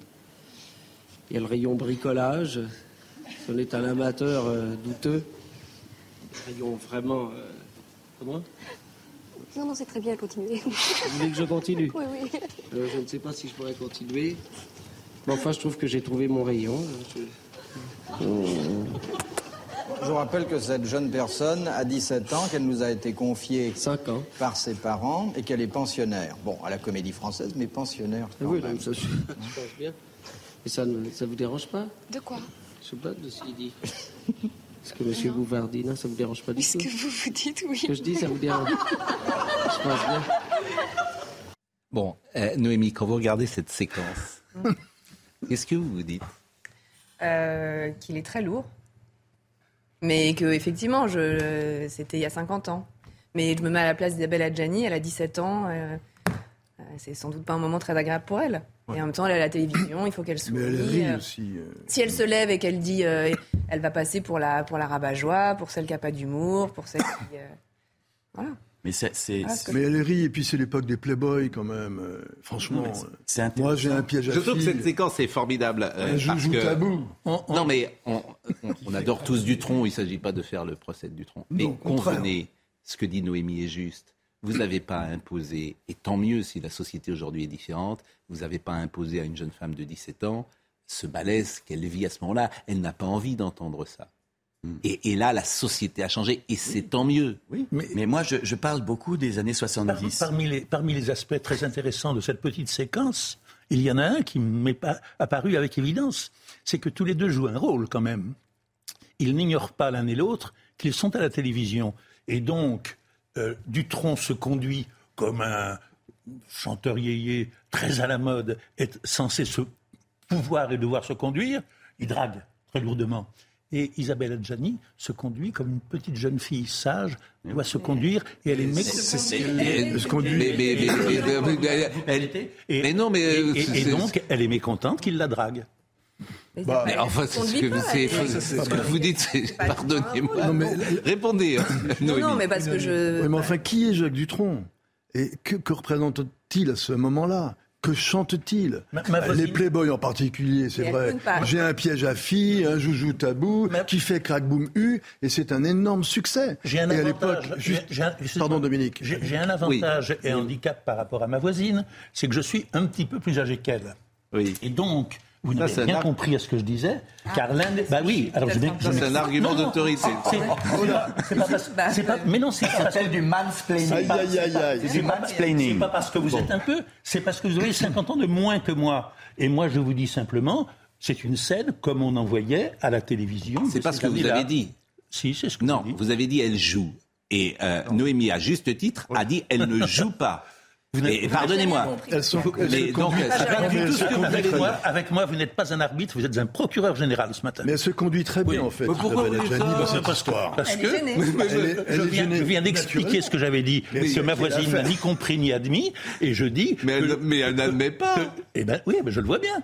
Et je dis qu'on assiste à une Bon. scène des années 50. Frédéric Becbédé. Excusez-moi de vous déranger. Non, Des années 70. Bon. je voudrais revenir au sujet qui nous importe le plus, qui est mon livre. Oui. Ah oui, d'accord. C'est c'est vrai que je parle de. Moi, j'ai j'ai été petit garçon à l'époque. euh, malheureusement, il y a 50 ans, j'en avais 7 et je- j'ai dû probablement voir cette euh, émission à la télé. Et c'était ça les années 70. Donc, quand on a grandi avec ce modèle masculin-là, comment faire pour euh, évoluer aujourd'hui et, et et s'adapter au temps actuel? On est dans un jeu de rôle un peu, des hein, années un 70, jeu de rôle C'est le presque. libertarisme. Ouais. D'accord Donc moi j'ai eu ce- cette, cette euh, vie-là, cette jeunesse-là. Et puis maintenant, on va vers un puritanisme qui va trop loin, je pense. C'est tout ce que je dis. Je, je pense qu'il y a un juste milieu entre libertarisme et puritanisme. Terminé. Cher Frédéric, libertanisme pour les hommes. À l'époque, c'était la libération sexuelle. Ah, Ah non, ça, Ah, la libération sexuelle et la condition non. féminine a évolué D'abord aussi. pour, les, d'abord pour les hommes. Dans les années Non, non. 70. Il ne faut pas raconter d'histoire. D'abord, d'abord pour les hommes, c'est le libertarisme. Mais en, en- en tout cas, moi, moi, ce qui me... euh, C'est pas vrai d'ailleurs. Non, mais les femmes vrai. aussi. Nos mères étaient beaucoup plus libres que nos grands-mères. Bah, naturellement. Oui, Bah, je suis désolé de vous le dire. Moi, je- euh, Quels étaient C'est la, c'est la nos grands-mères, Non, mais- nos grands-mères. Vous confondez, pardon. Il a- génération, attendez, nos mo- les mots ont un sens, Pascal Pro. les mots ont un sens. On ne parle pas de liberté, il a parlé de libertarisme. Or, liberta- libertarisme, c'est autre chose. Voilà. Donc simplement, je, je reviens à, au- un peu au, au pro- au- procès entre guillemets, enfin au passage que vous avez lu de, Frédéric. Euh, il y a euh, chez Frédéric de toute façon, qui est le propre de tout écrivain, tout écrivain par définition a une fêlure en soi. Sinon, ce n'est pas un écrivain. Et par cette fêlure passe l'ensemble de son œuvre. La fêlure de Frédéric, c'est qu'il y a une, volonté, en tout cas, de, s'exposer sans phare, et c'est pour ça dire qu'il qu'il citait Philippe Roth, de s'exposer sans phare et sans masque. Et aujourd'hui, quand vous, vous exposez sans phare et sans masque, même si vous vous détruisez un peu, et il y a, quelque chose, il y a un masochisme chez Frédéric qui est évident dans son œuvre, mais que lorsque vous le faites, c'est aujourd'hui totalement incompris. Totalement incompris. Parce qu'il y a une lecture de premier degré. Le wokisme prospère sur le premier degré. Et ce livre, évidemment, j'ai lu ce livre, évidemment, n'est pas dans le premier degré. Il est dans l'honnêteté et il est justement dans la, dans la, dans l'exposition de lui-même. Et c'est ce qu'il est en permanence. Et encore, il a parlé de libertarisme et pas de libertinage. Et c'est pourquoi ce serait intéressant d'avoir un livre qui serait le pendant du livre de Frédéric Becbédé, écrit par une femme qui ferait son, son, son éloge et son ode à la liberté et à la liberté Il y en a. d'aimer. Il y a Emma Becker. par Emma exemple. Becker, par exemple. Un patriarcat inexistant. Quel patriarcat écrivez-vous? Ma génération ne sait pas ce que c'est. Les papas sont tous partis de chez eux. Il n'y a pas de père non divorcé dans les années 70. En tout cas, il y a- c'est À Paris peut-être, mais là, pardonnez-moi, parce que beaucoup de familles qui ont implosé. euh, oui, à mais période. oui, sauf il y a quelque chose que vous voyez pas. Vous êtes un gosse de grand bourgeois, élevé euh, dans les arrondissements de Paris, qui déjà avait beaucoup de liberté intellectuelle, culturelle, sexuelle, etc. Je peux dire que quand tu viens de Nantes dans les années 70, c'est pas du tout la même jeunesse que vous. C'est Paris. Vous voyez, et Paris dans un certain milieu. Je ne milieu que- je ne, comme il l'a dit, je, je suis subjectif dans oui. ce livre. Oui, mais vous dites euh, il n'y a pas de père non divorcé dans les années 70. Je, je vous dis non. mais- Voilà, Il est où le fameux patriarcat dont les féminismes euh, me rebattent les oreilles? J'ai été éduqué par une mère célibataire qui travaillait pour nourrir ses deux fils. Je n'ai d'autre modèle familial qu'une femme seule et on m'explique qu'il faut vaincre le patriarcat. Non, mais je rêve. Heureusement que les femmes avaient du pouvoir dans mon enfance, sinon j'aurais fini à la rue. C'est subjectif, c'est un destin individuel. Je parle à la première personne. Je ne prétends pas euh, écrire un Mais essai sur le patriarcat. Ouais. Et chez moi, voilà, c'était comme ça. Mais euh, il n'empêche que je, moi, je- ce que je comprends pas, c'est quand on sort les phrases du contexte. Je, pardon, je, je- sais qu'on peut pas faire autrement à la télé. C'est fait exprès. Oui, mais, je trouve que vous pourriez choisir ce que, comme ce que j'ai lu, des choses très très belles, très tendres, euh, très humaines. euh, voilà, il y a, il y a des- vous pourriez rendre mon livre complètement gnangnan. Je vous remercie de le rendre euh, provocateur Non, et euh, désagréable. Ah non, ne, ne dites pas ça parce que vous savez, euh, Non, franchement, non, ça, ça m'ennuie si vous pensez ça parce que vraiment, je, je, vous lis depuis toujours. euh, c'est souvent très intelligent, très drôle. Effectivement, le second degré, bien sûr, mais que le second degré aujourd'hui est pris pour terminé. du Oui, le premier. c'est Euh, bon, c'est la c'est vrai que hein. Oui, la littérature bon. est faite de second degré. Mais bien sûr. Le wokisme n'aime pas la littérature. L'idée, c'est de faire réagir le lecteur qui se dit Oh, ben quand même, il, il est- il exagère. Et puis ensuite, on avance et, et- et j'essaie de le prendre par la main et de l'emmener euh, vers quelque chose de plus lumineux. Voilà. Bon, vous parlez de tout. Ouais, et puis il y a confé- dans son titre, il y a confession et il y a dépassé. Déjà, ce sont deux mots sur quatre euh, qui incitent à la réflexion. Mais moi, je suis à 100% d'accord avec vous quand vous écrivez les woke sont des fanatiques dangereux, mais je fais le pari qu'on peut discuter avec eux. Là, vous vous trompez. Mais je me suis trompé. Totalement. Examiner chaque scandale, chaque accusation, chaque cancellation attentivement et rappeler les principes fondamentaux du droit. On, on ne, rend, euh, on ne rend pas la justice sur un plateau de télé, on ne balance pas des noms sans preuve sur les réseaux sociaux. La parole des victimes doit être libérée, mais en tenant compte de la présomption d'innocence et sans oublier que le doute doit profiter à l'accusé. Là, vous vous trompez parce que les woke, ils n'ont pas de talent. C'est aussi bête que ça. Et puis, est-ce non, mais c'est- c'est- ils n'en ont pas. Ça dépend. Virginie Despentes a du talent. Virginie Despentes, elle a du talent. Oui, et mais- moi, je trouve que son livre, Cher connard, c'était intéressant comme démarche parce que justement, elle, elle, elle essayait un peu de, de, de- d'éteindre cette guerre des sexes. Mais elle-même est Et moi, je- critique sur moi le aussi. Mais sauf qu'on là, on n'y est arrive pas. critique sur le wokisme. Elle-même est critique sur le wokisme. Il y a juste une phrase. comment dire la, la librairie Mola a été couverte d'affichettes. C'est-à-dire, c'est une dégradation d'une librairie à Bordeaux qui est une, enfin, qui est une institution. Et euh, si la librairie Mola n'existait pas, enfin, franchement, c'est, ce serait une perte. Voilà. Et ils ont dégradé la librairie Mola, les woke. Et ils ont notamment une affiche que j'ai, que j'ai lue et qui, qui s'adresse à vous, Frédéric, qui est Aie peur de nos envies meurtrières. Aie peur de nos envies meurtrières. C'est un Attendez, Bah, Frédéric, je que, crois que- Pardonnez-moi, mais c'est- Même tout ce que vous avez lu, est-ce que ça peut... Mais ces personnes, ils sont dits. Le lance-flamme, Frédéric. C'est ça qui est Oui, dit. oui, oui, oui, bon, oui. on va faire Oui, une ils parenthèse, si j'ose dire, parce qu'on continuera la discussion. Moi, je pense qu'ils sont 10. Ils représentent ont un pouvoir personne. de menace. Ils un pouvoir de nuisance, Non, ils mais il faut être un peu courageux. Ah, Ils sont non, ils sont 10. pas- non, Ils sont, ils personne. Ça, c'est ma conviction. En revanche, la même erreur que Frédéric. c'est-à-dire Ils sont pas 10. Ah, si. Et puis il a déjà écrit au secours pardon, Frédéric, donc il peut pas faire un tome 2. On fait juste une parenthèse parce que Noémie, que j'avais fait intervenir sur ce sujet, n'est pas là pour cela. A priori. Et je voulais euh, savoir si on avait des informations euh, nouvelles sur cette fillette de 5 ans qui a été retrouvée morte mardi dans un sac au sein d'un appartement de Rambervillers dans les Vosges. Le suspect a été mis en examen et placé en détention provisoire. Le drame a semé la consternation. On en a parlé hier et notamment ce jeune homme qui était resté simplement un an dans un centre éducatif fermé, mineur, qui était déjà mis en examen. Euh, Qu'est-ce qu'il y a de nouveau ce matin?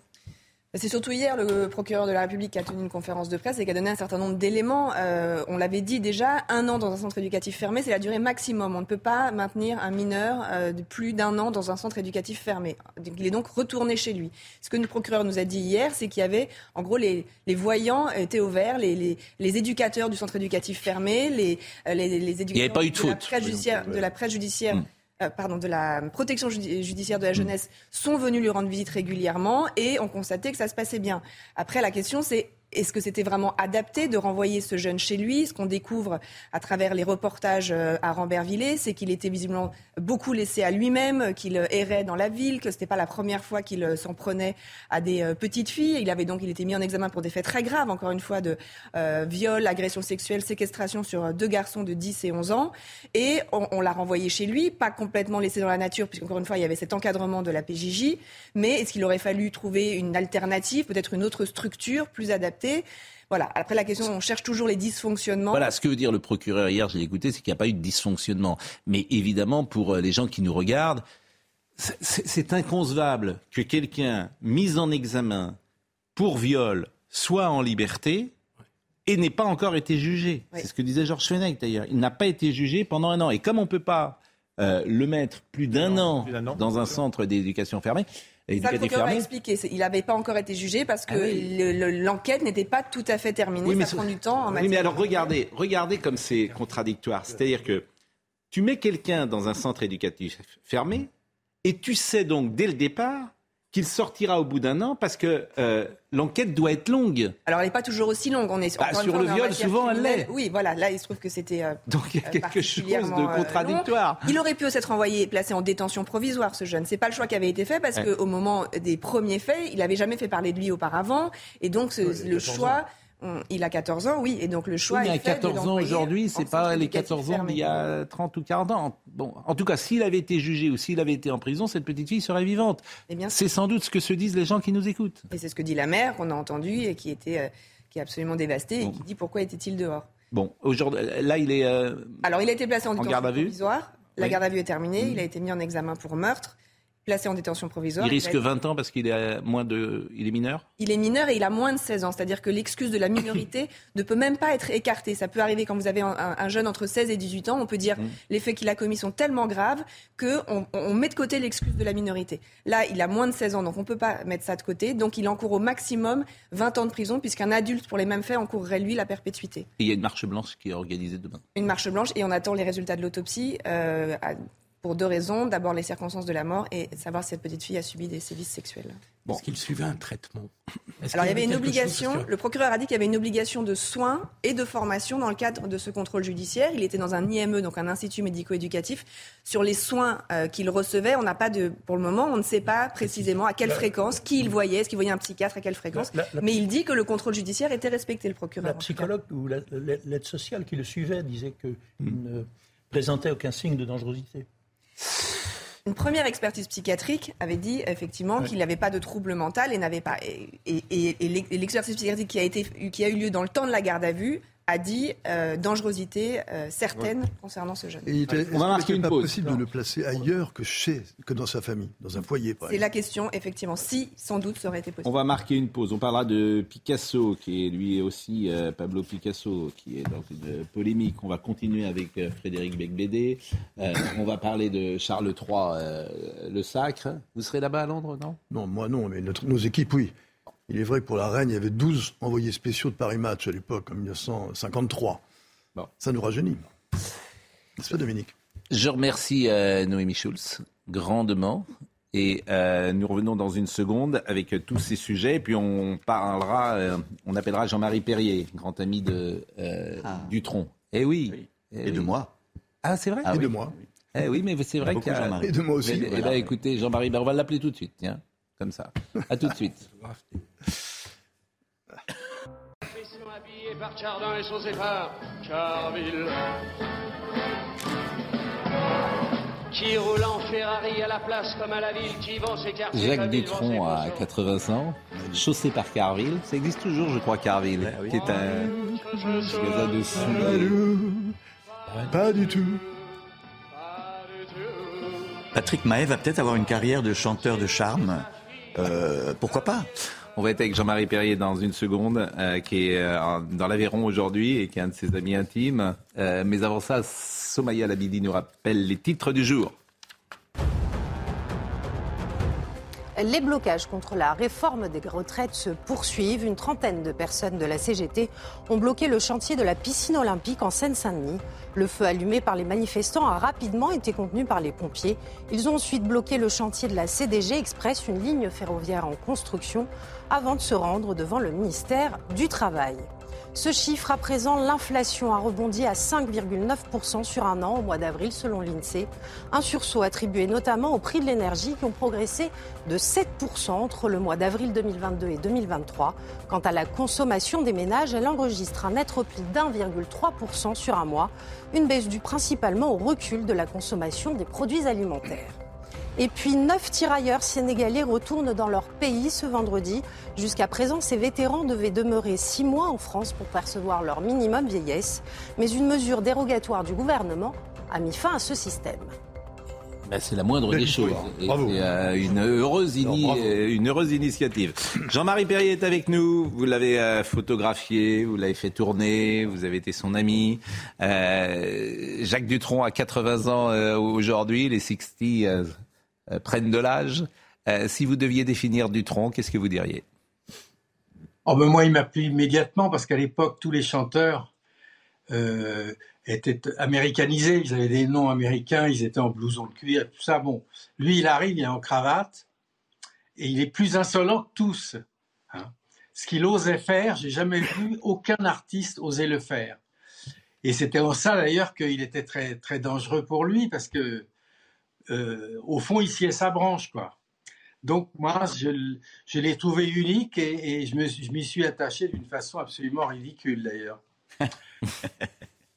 oui, il faut bien le dire. Non, mais c'est vrai, parce que en fait, souvent les gens ont dit oui, mais alors il vous a, euh, il vous a piqué Françoise. Non, pas du tout. Il l'a, il l'a, ils étaient ensemble deux ans et demi a- après. Bon, donc ça n'a aucun rapport. Non, non, non, non. Quand je l'ai rencontré, elle me l'a présenté et je suis tombé fou de lui autant que d'elle. Euh, vous avez dit deux choses. L'insolence, moi je disais désinvolture, c'est deux choses qui semblent le caractériser, une sorte de liberté, de je m'en foutisme. Ah, Écoutez, il a fait en tout cas euh, en 92 quand il est revenu au théâtre euh, à Paris, là, quand il a commencé à rechanter au Casino de Paris, il a quand même fait un truc j'ai jamais vu personne faire ça, moi. Je veux dire, tout Paris, des médias, des journaux, de tout le monde voulait absolument faire une campagne extraordinaire et il a simplement dit, moi, je ne réponds à aucune interview. S'ils veulent me voir, ils viennent sur scène. Et tous les soirs, il y avait un journaliste qui venait et qui se faisait interviewer par Jacques, très gentiment, hein, il les mettait pas mal à l'aise.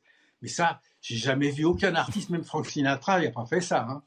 Puis il y a quelque chose de, je trouve, de très tendre, c'est la relation qu'il a avec son fils Thomas. Je trouve que c'est pas si fréquent, euh, qui est un grand artiste également, un grand guitariste, et il y a quelque chose qui, qui touche le public.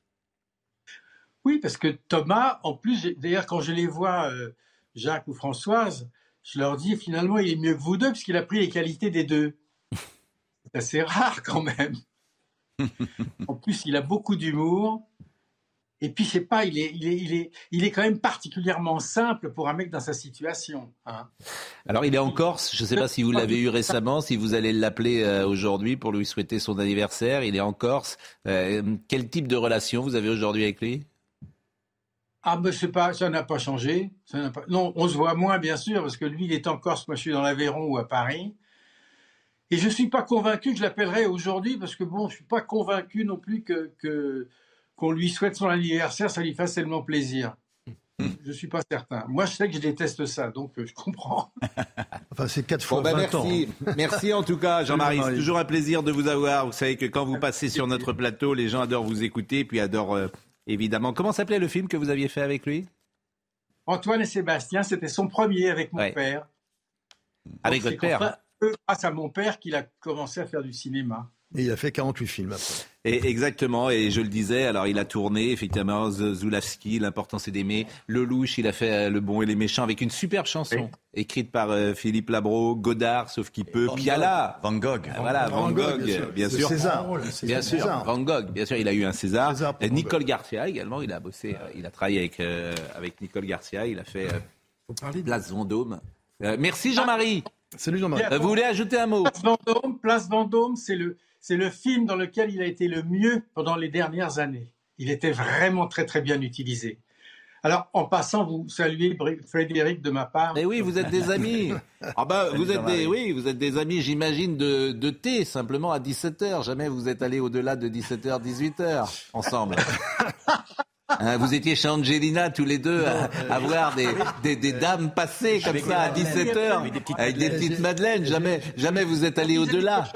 Évidemment. Je voudrais bien lui poser une question à Jean-Marie. Ah Jean-Marie, bah alors allez-y. Jean-Marie, est-ce que, tu- Jean-Marie, est-ce que tu penses que euh, aujourd'hui, l'insolence, la désinvolture, la, vraiment l'élégance de cette époque-là, ben, on pourrait imaginer de la retrouver même partiellement, alors qu'on a l'impression que tout est sous condition désormais. Toi qui as connu la très belle époque des 60s, quoi. Ouais. Non, je pense que c'est très difficile aujourd'hui à cause des réseaux sociaux. Parce que finalement, les réseaux sociaux dirigent tout. Et les réseaux sociaux, c'est effrayant parce que c'est très attrayant au départ. Mais enfin, ce qui est, eff- qui est effrayant, c'est qu'ils ont un, réinventé le, le corbeau avec les faux noms, là. Ah oui. On peut dire n'importe quoi là-dessus. Donc, c'est très, très dangereux. Non, je crois que tout le monde fait attention. D'ailleurs, même Jacques, hein, il dit plus grand-chose, là. Ah oui. Eh bon, bah, on va, euh, va passer pour des boomers hein, et puis des vieux monsieur. Donc, euh, je peux vous dire que là, on est, là, c'est, là, c'est terminé. Bon, Jean-Marie, je vous embrasse. Vraiment, c'est toujours un plaisir de, de vous avoir. Et je sais que le public, avec vous, c'est ça qui est tout à fait étonnant dans cette génération. Le public a un lien extrêmement puissant avec des gens comme Jean-Marie Perrier, avec des gens comme Dutronc, etc. Parce que peut-être parce qu'il y avait que deux ou trois chaînes à la télévision, peut-être parce qu'ils étaient très présents dans l'espace médiatique, peut-être parce qu'on avait tous les mêmes souvenirs, parce qu'on avait que euh, deux télés et puis il n'y avait pas 50 euh, propositions alors qu'aujourd'hui il y en a davantage. Mais c'est vrai que ces années-là euh, sont présentes. Si je peux dire quelque chose. Je vous en prie. Euh, on- on- je- je- j'ai j'ai une admiration sans borne pour Jacques Dutronc. Hmm. Il faut toujours pas oublier Jacques Lanzmann. Voilà. qui écrivait les textes et Hmm. qui et que Dutronc a eu l'intelligence de s'associer avec euh, avec un très bon écrivain qui était d'ailleurs euh, issu de la pub et Bien qui sûr. écrivait ces textes merveilleux. Vous n'avez pas écrit de absurdes. chanson, vous D'ailleurs, je trouve non. que vous avez le. C'est curieux, on pourrait imaginer Bah, que vous ayez ce talent-là d'écrire. L'air l'air de rien, chansons. Frédéric nous ramène au journal Lui quand même, hein, puisque Lanzmann était une des grandes figures du journal, du Oui, il a magazine Lui. Oui, oui. Encore une époque euh, Bon, vous voulez qu'on. euh, Même Pompidou, vous voulez que je vous, euh, que je vous fasse écouter ce qu'a dit Pompidou un jour euh, à l'Assemblée nationale Il devait être euh, Premier ministre à ce moment-là, il n'était pas encore président de la République.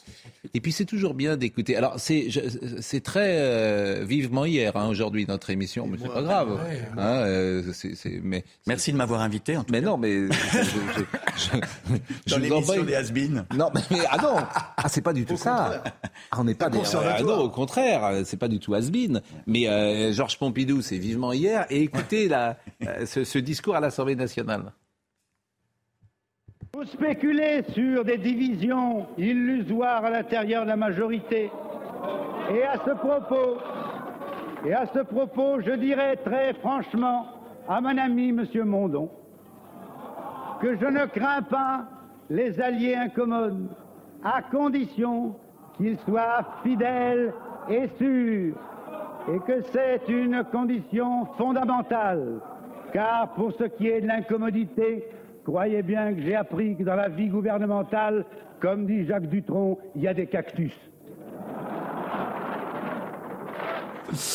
Bon, dans votre livre, Frédéric, Confession d'un hétérosexuel euh, légèrement dépassé, vous Il y a parlez du cactus aussi. Oui, alors vous parlez pas que du wokisme, vous parlez pas, vous parlez aussi de vos propres addictions. Et quand vous disiez qu'il y a une forme de masochisme, effectivement, vous, vous mettez à nu, mais vous avez toujours été comme ça.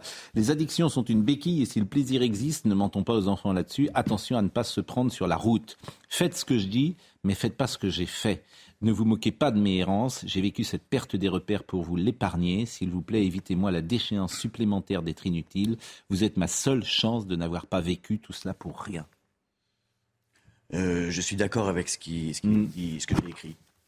Mais c'est, euh, oui, je pense que euh, j'ai perdu pas mal de, de neurones à, à faire tout ça, et donc autant que ça soit utile. Donc j'ai essayé de simplement de raconter euh, ces, ces- ces excès. euh, et euh, sans, sans minimiser les dangers, mais, mais sans oublier aussi le plaisir euh, et, et la, et la- la folie que ça a été. Mais vous regrettez, période. par exemple? Ça serait à refaire. Est-ce que vous considérez que ce que vous êtes maintenant, c'est précisément grâce à ces excès, grâce à l'alcool, grâce à à la cocaïne? Je pense que là, euh, vous savez, j'a- j'appartiens à la première génération de Français qui n'a pas connu la guerre. Et c'est très important. Je crois qu'on ne parle pas assez de ça. Mon père euh, était enfant pendant la Deuxième Guerre mondiale. Mon grand-père euh, a connu la, la Première. Mon arrière-grand-père a été tué euh, pendant la Première Guerre mondiale. Donc toutes les générations d'hommes étaient un peu fa- façonnées par la guerre. Et la mienne, euh, née dans les années 60, on a eu beaucoup, beaucoup de chance. C'est un miracle, il n'y a pas eu de guerre. Mais du coup, peut-être qu'on a eu, on a eu une pulsion d'autodestruction. On a eu envie de se mettre en danger, de, de une certaine, voilà. une- C'était peut-être notre manière à nous de devenir des hommes. C'est une absurdité, c'est c'est ce que je dis dans le livre. Je, je crois qu'il y a eu de ça. Vous ne vivez plus à Paris aujourd'hui? Euh, Non, depuis. Vous êtes plutôt dans, depuis, dans le euh, sud-ouest. euh, ouais. et, et vous aimez cette euh, vie qui est la vôtre aujourd'hui Ah oui, bah oui, oui. J'ai une, une nouvelle addiction à l'air pur, à la mer, euh, à la montagne. Au père aussi que vous êtes? À mes enfants, oui. C'est je- c'est consternant, mais finalement il y a des choses simples qui peuvent rendre un peu heureux. C'est comme ça. L'aventurier du monde. Moi, si Bernard j'ai- Père, si- hein. si j'étais si j'étais promoteur, je créerais une tournée des, des auteurs, des vieilles canailles de l'édi- de l'édi- de l'édition. Et croyez-moi, ils auraient du succès dans toutes les villes. On ferait les zéniths. Bon, euh, ce qui est intéressant, euh, c'est de parler de l'époque. Et l'époque, c'est, je le disais tout à l'heure, Picasso. Vous allez voir le sujet de Jeanne Cancard, parce qu'il m'intéresse beaucoup, forcément, de prendre des lunettes de 2022 ou 2023 pour juger euh, les personnalités. On en a un peu parlé déjà tout à l'heure, et c'est le principe du wokisme. Voyez ce sujet, et vous me dites ce que vous en pensez. Lorsque l'on demande aux personnes rencontrées dans la rue ce qu'elles pensent du débat autour de Picasso, Non, ça, je m'en fiche complètement de ça. Mais ça n'a rien à voir avec l'art. On s'occupe pas de l'homme, on s'occupe de l'artiste. les avis sont partagés. C'est c'est très compliqué, surtout en tant que femme. hein. Euh, moi, j'ai un petit peu de mal. 50 ans après sa mort, la réputation de l'artiste est ternie par ses comportements violents, dépeints par les femmes qui ont partagé sa vie. Ici, au musée Picasso à Paris, la conservatrice n'esquive pas la polémique. Effectivement, Picasso a pu euh, avoir des comportements assez problématiques et qui sont euh, gênants avec notre sensibilité euh, contemporaine, c'est évident. Mais après, euh, il faut quand même souligner qu'on n'est pas à la même époque. C'est un artiste qui est né à la fin du 19e siècle, qui a vécu au début du 20e siècle. Pour les amateurs du peintre, l'artiste prime sur l'homme. Je fais la part des choses en jugeant d'abord l'artiste. Pour moi, c'est c'est essentiel. Et ensuite, en second plan, même si c'est très important, évidemment, son comportement vis- vis-à-vis des femmes. Je pense qu'il est important de se pencher sur les œuvres de Picasso, même si c'est un homme excessif. Depuis la vague MeToo, la cote de Picasso ne semble pas baisser pour autant. En 2021, ce tableau a été vendu 93 millions d'euros à Las Vegas. Mais où est-ce qu'on a vu qu'il fallait que les débile. artistes soient des gens bien? Où est-ce qu'on a vu qu'il fallait que ça soit des saints? C'est Euh, Picasso. Vous disiez tout à l'heure qu'il euh, faut des fêlures pour être un écrivain. Pareil pour être un peintre. Enfin, Ah, qu'est-ce que c'est un que cette histoire de morale Comment voulez-vous révolutionner la peinture en étant autre chose qu'un monstre? Et ce qu'il a fait, ce qu'il a fait, il a quand même euh, inventé euh, une nouvelle forme de peinture. On ne peut pas le faire en étant un type normal. Bah oui. Ça, n- ça- ça n'est pas normal ce qu'il a Le fait. véritable portrait de, de- de Picasso, c'est le Minotaure. Alors là, je... c'est son véritable, c'est son véritable autoportrait. Et il, et il, l'a- il, il s'est mis, même lui, va en dire de. Basquiat de Warhol à cause de la coke, par exemple, à cause de la drogue, à ce moment-là, euh, quand on connaît les ravages de la coke. L'important, c'est pardon. Non, l'important, c'est d'ex- d'exposer les faits. Ben, les faits sont là, donc on sait, on est informé. L'important, c'est d'être informé et puis donc de dissocier l'information de l'admiration ou non de l'œuvre d'un artiste. Non, mais j'aime bien jouer le rôle de l'avocat du diable. Je pense à ceux qui nous écoutent et qui voient dans ce discours de mettre l'artiste au-dessus des lois d'une certaine manière, comme si l'art justifiait tout. Je sais que ce type aujourd'hui euh, euh, d'argument est parfois mis en place. Dominique Jamais. Non, moi, je, vous- je vous dirais simplement que si des livres de biographes euh, faisant leur travail nous démontrent que Picasso était aussi un ibère macho, machiste, euh, ayant une emprise sur les femmes, peut-être même un peu tortionnaire. Je dis oui, je l'enregistre, etc. Ça n'est pas le plus important de son œuvre. Est-ce que c'est le plus important de sa vie? Des machistes brutaux et mettant les femmes sous emprise, il y en a des millions. Picasso, il y en a un. Alors peut-être qu'on pourrait s'intéresser à ce qui distingue ce un d'un autre type, d'un certain type d'homme, et non pas à ce qui l'en rapproche. Bon, on va parler de Charles III puisque vous êtes venu aussi pour ça euh, ce matin. Euh, néanmoins, Elisabeth Borne est sur un marché, euh, me dit. euh, elle fait son marché, c'est vendredi, c'est normal, elle est à Poissy et il y a une déambulation qui s'est improvisée. Donc faut-il censurer Pablo Picasso en même temps que Madame Borne? Effectivement, ça peut euh, étonner. Ah mais c'est le Carl Olive. célèbre Carl Olive qui est là puisque Carl Olive était maire de Poissy, il ne l'est plus maintenant, il est député. Je ne sais pas si on a un petit peu de, de- de son. Est-ce qu'on peut entendre ce qui se dit? Ça va Bonjour Carl. Ça va bien? Oui. Tu as quel âge? Hmm. et, et ta sœur, où elle est? Elle est là. Elle est derrière, elle est derrière. Je la vois. Elle se cache. Ben, là, Bon. Manifestement, il n'y a pas de casserole. euh, Ça a l'air euh, assez, assez calme.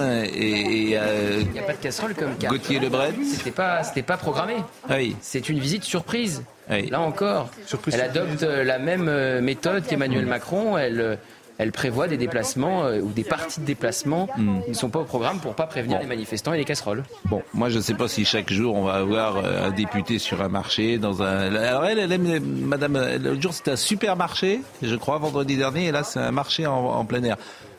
Les limites de, de, de, de- de cet exercice, je. je ne sais pas si c'est formidablement utile. Alors effectivement, tu viens parler quelques secondes. Bonjour monsieur, bonjour madame. Mais c'est pour montrer que toute la France ne les déteste pas, effectivement, et comme le disait Joseph tout à l'heure, qu'ils ne sont pas enfermés, pas bu. Alors écoutons là, parce que cette dame a l'air souriante. Écoutons deux secondes. comme ça. Voilà. Merci madame. Continuez comme ça, s'il vous plaît. Merci. Lâchez pas l'affaire. Lâchez pas l'affaire, continuez comme ça. Donc vous voyez, c'est la vraie France. Voilà, c'est ça le message. C'est la vraie France, la France, la France qui travaille, la France des primeurs qui est là. Euh, Mais oui. que va-t-il se passer pour les commerçants dans quelques temps? Est-ce qu'ils ne vont pas être harcelés également pour avoir dit, euh, je ne sais pas, ça peut arriver? Ah oui, mais vous avez parfaitement raison. Comme dans la librairie Mola, par exemple. Oui, pour vous avez parfaitement raison. Juste un point pardon, de, de, de, de détail, c'est qu'elle elle déambule et évidemment elle ne va pas être interrogée sur sa fameuse feuille de route. Mais non. Parce que j'ai quand même commencé à regarder par curiosité sa feuille de route dans les détails. Je ne suis pas sûr que tout le monde l'ait fait. Par exemple, moi, ça m'intéresse beaucoup en termes de RSE, là, ce, qui, ce qui a trait à l'écologie. Et je vois, il y a la feuille de route, d'ailleurs, qui a été, euh, par la secrétaire d'État à l'écologie, qui a été retweetée. Et là, c'est planifier, accélérer la transition écologique. Et le premier point, c'est, tenez-vous bien, je n'invente rien, l'accès à la nature pour chacun à moins de 15 minutes de chez lui. Je n'invente rien. Non, mais on en a parlé hier et on a. C'est juste, et, et tout, et si vous prenez les points. Mais on l'a fait hier. C'est juste dément. Mais on a parlé de la feuille de déroute, si vous nous aviez écouté hier. Bon, Moi, Euh, ce que- ce que j'ai retenu, oui. c'est que la France va envoyer 150 policiers à Vintimille. Et ça, ça restera dans l'histoire. Bon, Euh, Charles III. On va voir des images, euh, effectivement. euh, le sacre est la semaine Le prochaine. 6 mai, le samedi euh, 6 mai. Hmm. Alors, il y a quelques... lui est sacré, mais elle aussi. Alors justement, C'est une évolution dans la, dans la description et dans le protocole. en fait. Oui. Si vous avez reçu, vous, Pascal Pro, une invitation, Oui, j'ai reçu, bien oui. que vous recevoir, Oui. vous avez noté que c'est King Charles Oui. and Queen, Camilla. Oui. Donc c'est plus la reine consort. Oui. Et c'était sa volonté à lui, Parce que Elisabeth était moyen, qui, avait beaucoup rapproché les choses, hein, car Mm. Camilla a été détestée pendant 20 ans, 20 ans de purgatoire pratiquement par rapport à l'opinion. Mm. Et, euh, et- et la reine avait arrangé beaucoup les choses, mais le titre de reine consort était maintenu. Or, il semblerait que Charles III, euh, finalement, euh, Mais elle va être couronnée aussi Et du coup, elle devient reine. Mais elle va être couronnée. Et elle, elle va être, euh, bah, elle va être, oui, elle va, elle va pas être élue. On n'est pas dans une Non, euh, non, mais- démocratie parlementaire. Elle Mais va que- être- dans, dans- dans la. C'est-à-dire qu'elle va porter une couronne de reine. Mais, et bah, mais pas dans, dans Westminster, on va pas lui mettre une couronne. Pardon? C'est le roi qu'on va ah, sacrer. c'est le roi, c'est le sacre de, Hmm. de- de- c'est le sacre de, de- de Charles III. Je croyais qu'on allait le faire Et- parce qu'on sort. Mais on aurait pu ça. Mais, Bon. mais- Donc le numéro 2. Jamais, t'as toujours. euh, Dominique Jamais est très ironique en ce moment. Euh, c'est- une tendance euh, qui, qui, qui l'adopte.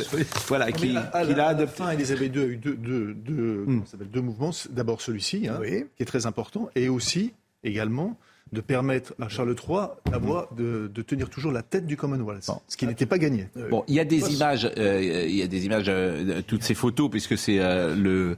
Euh, le spé- voilà, c'est formidable, effectivement, c'est le spécial euh, hors série. Bon, en Angleterre, par exemple, c'est pas du tout contesté. Euh, ce, ce- ce sacre, il n'y a pas de mouvement pour dire voilà, vous dépensez trop Il n'y d'argent. a pas de mouvement, mais au contraire même. Il y, a, il y a même une adhésion populaire. Quand on a construit, ce, ce numéro hors série de Paris Match, on a regardé tous nos reportages depuis 70 ans finalement. Et on voit bien euh, euh, comment l'adhésion, des- les, gens sont dans la rue, attendent sous des tentes quand il pleut, quand il pleut pas. Là, ils ont vraiment des quechua eux-mêmes déjà, mais à l'époque de, de, de 53.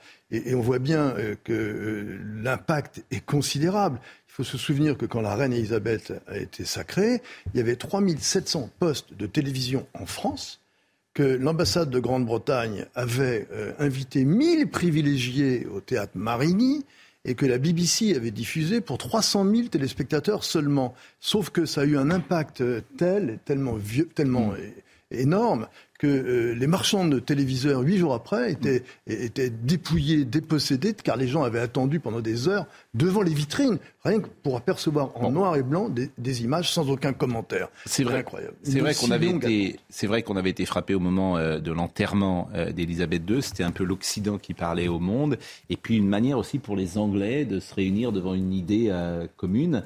Et euh, peut-être depuis l'Écosse. ici. Et, et rappelez-vous, Pascal, depuis l'Écosse.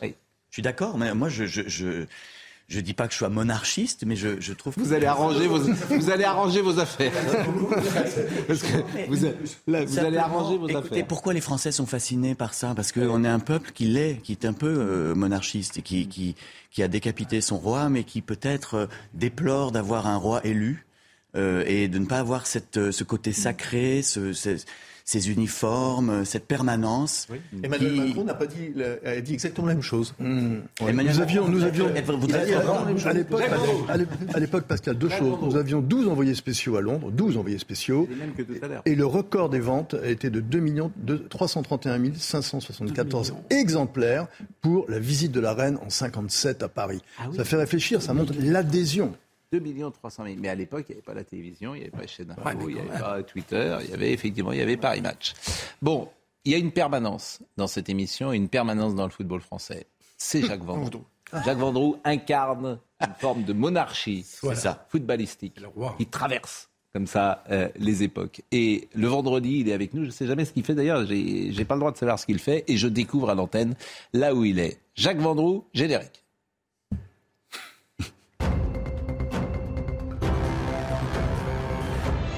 Vendredi, Vendroux. Joli.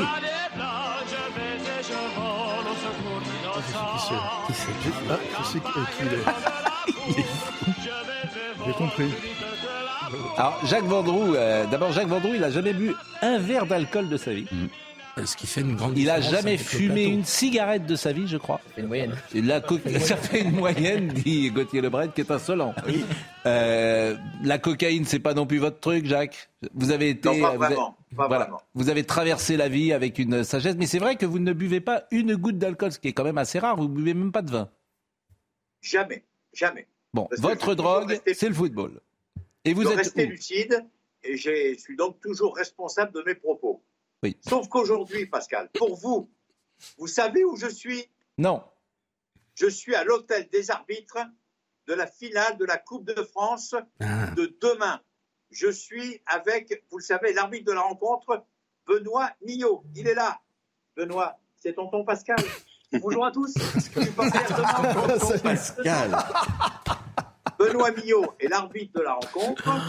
Et donc, il nous a autorisé, grâce à Philippe Diallo, votre ami, grâce surtout à Eric Borghini et à Patrick Lermite, à venir leur rendre cette visite ce vendredi matin alors qu'il va arbitrer la finale demain. C'est important. c'est bon. Et il est pour Nantes ou pour Toulouse? Comment? Il est pour Nantes ou pour Toulouse? Non, non, il, est pour, il est pour rien du tout. Il va arbitrer l'arbitre. Il va arbitrer le match dans son âme et conscience. Je lui ai dit, et après on va lui poser une question, je lui ai dit que demain, comme il risquait d'avoir des petits problèmes, le président ne va pas descendre sur la pelouse. On s'est mis d'accord avec le protocole de l'Élysée. Comme vous êtes très populaire, Pascal, et très apprécié, c'est vous, avec Philippe Diallo, qui allez descendre sur la pelouse et on va vous présenter les deux équipes, l'équipe de Nantes et l'équipe de Toulouse. Mais là, au-delà de, de cette euh, information qui est quand même importante, on verra ça demain à 20h45 au Stade de France, Benoît Millot nous fait l'amitié de nous donner ses dernières impressions avant la finale. Euh, Benoît, parlez fort parce que Pascal n'entend pas très bien. En fait, on dirait les déchiens. Qu'ils parlent tous les deux comme ça. On dirait- Bon. Allez-y, monsieur Benoît, Millot, Benoît, évidemment.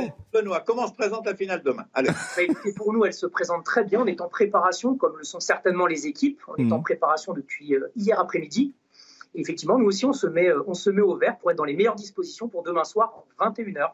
Et vous savez où on est? On est dans un hôtel dans le 77 qui était l'hôtel de tous les arbitres de la Coupe du Monde de 98 qui avait été choisi par, euh, par Joël Quignou. Et un cadeau aussi de Benoît Millot, parce que c'est important, c'est il va jouer demain, il va arbitrer demain tout en noir. Regardez, comme à l'ancienne.